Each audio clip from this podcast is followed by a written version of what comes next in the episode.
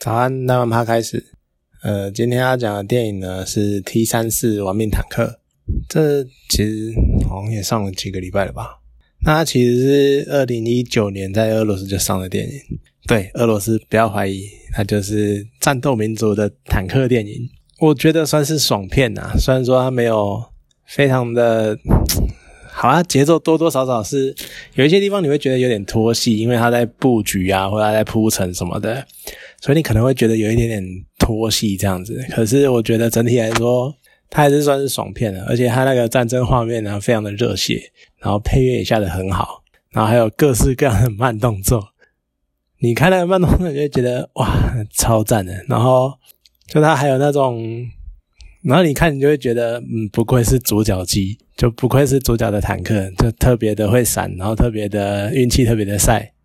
然后就是那种，哎，都打不到他，然后都会刚好闪过这样，可是也没有真的都打不到啦，可是就是就不断的在强调战斗民族的那种坚韧不拔的的能力这样子，对，然后看那个，我觉得蛮特别的是，因为他。战车战描写的很详细，就他各种动作啊，然后有各种非常的忠忠实呈现战车战的样子，然后还有就是各种的啊，比如说，比如说炮塔的转换啊，或者是呃加速啊，然后倒车啊，然后那种撞击啊，我相信很多人，嗯，好了，可能没有到很多，就可能有人看过《少女与战车》，就是是一部日本的动画。那当然，因为它是动画，所以战车可以描述的非常的快速，非常的怎样，然后非常的灵活。它动画里面的那个战车已经到一种，你觉得它在就跟开车一样的感觉。可是既然 T 三四它是写实派的，所以它描写的就很节奏，当然就没有少女与战车这么快，然后没有转换的这么剧烈。可是，然后当然也没有少女，虽然说还是有女主角，可是我觉得。因为它就是非常的写实，而且那种炮击呀，然后那种紧张刺激的感觉都有做出来，我觉得算很不错。然后它很有趣的描述的点是，因为它他们很多视角都是在战车里面，然后在战场上面临就是那种炮击啊或怎样的，所以所以你就能够感受到那种战车里面的样子，坦克里面的样子。那我觉得很特别的是，虽然说感觉还蛮虎烂的，就是那种各种炮弹撞击那个驾驶舱，或是打到那个战车装甲，然后嗯，譬如说擦过啊，然后呃，当然我知道就是感觉啊，因为我没有真正的没有实际打过战车战嘛，几乎没打过仗啊，可是就感觉有一些地方你们可能觉得很虎烂哦，然后原来可以擦得过去哦，然后原来这样。可以插到或怎样的，或者是原来穿甲弹打进去，然后不会爆，然后还可以插过这样子。可是我觉得最夸张的是，他们忍耐力也太强了吧？因为他们还有做到那种，虽然说炮弹打到车体，然后可能是插过去没有事，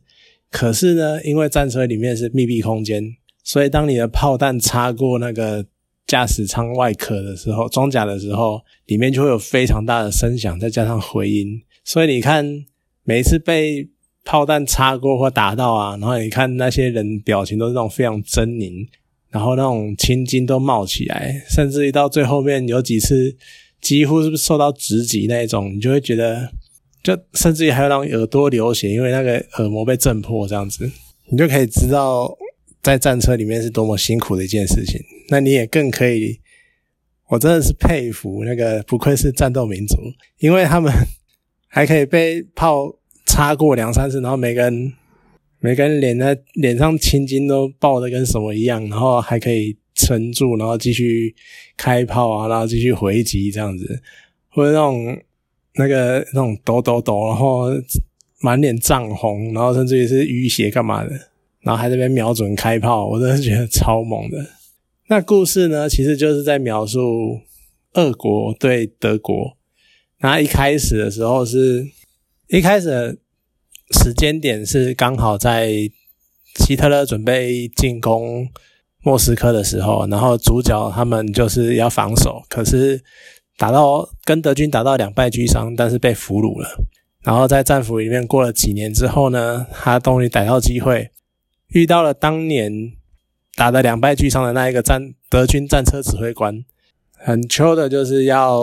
他来帮忙打，来帮忙他训练，然后觉得自己训练的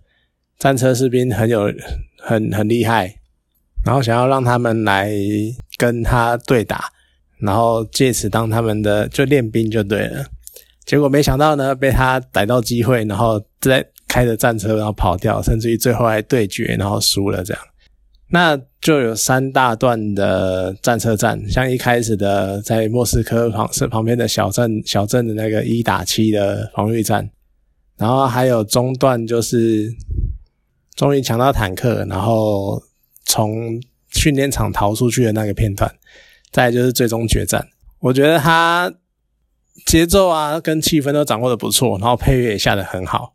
不过当然有一些地方是也还会蛮有点让人想吐槽的。虽然说我对二战史不是很熟了，不过一九四四年感觉上应该是蛮危急的时刻。可是因为那时候美国已经参战了嘛，然后我不知道诺我我不知道他们那个时间点诺曼底登陆了没。可是感觉上德军应该是蛮吃紧的。但是看电影里面。虽然他们有在讲说训练，既然能够，如果能够打得赢俄国佬，那应该对付英国佬的战车也没有问题。可是感觉上里面的德国军官都还蛮悠闲的，我就不知道为什么。然后呢，除了在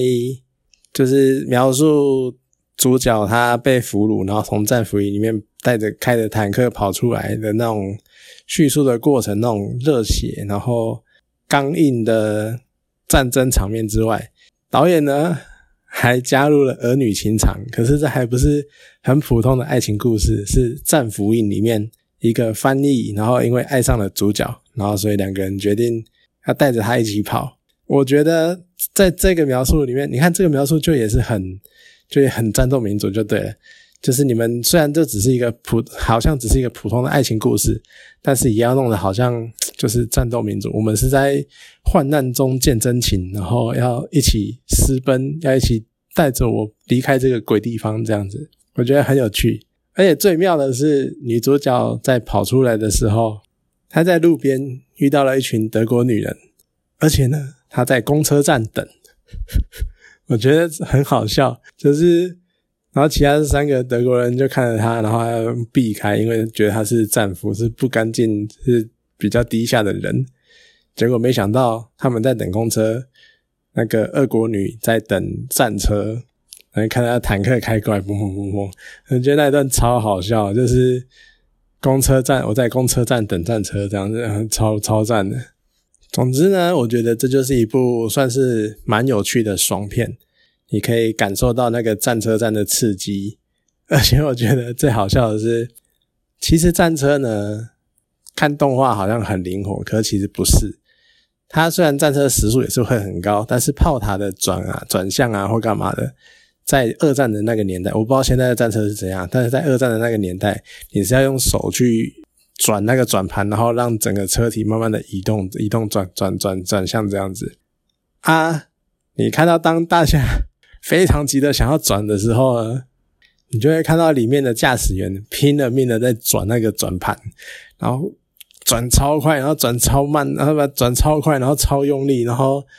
恨不得再加加十倍速那种感觉。可是你看外面的那个炮座，就是慢慢的、缓缓的那边转转转转转转转转动这样子，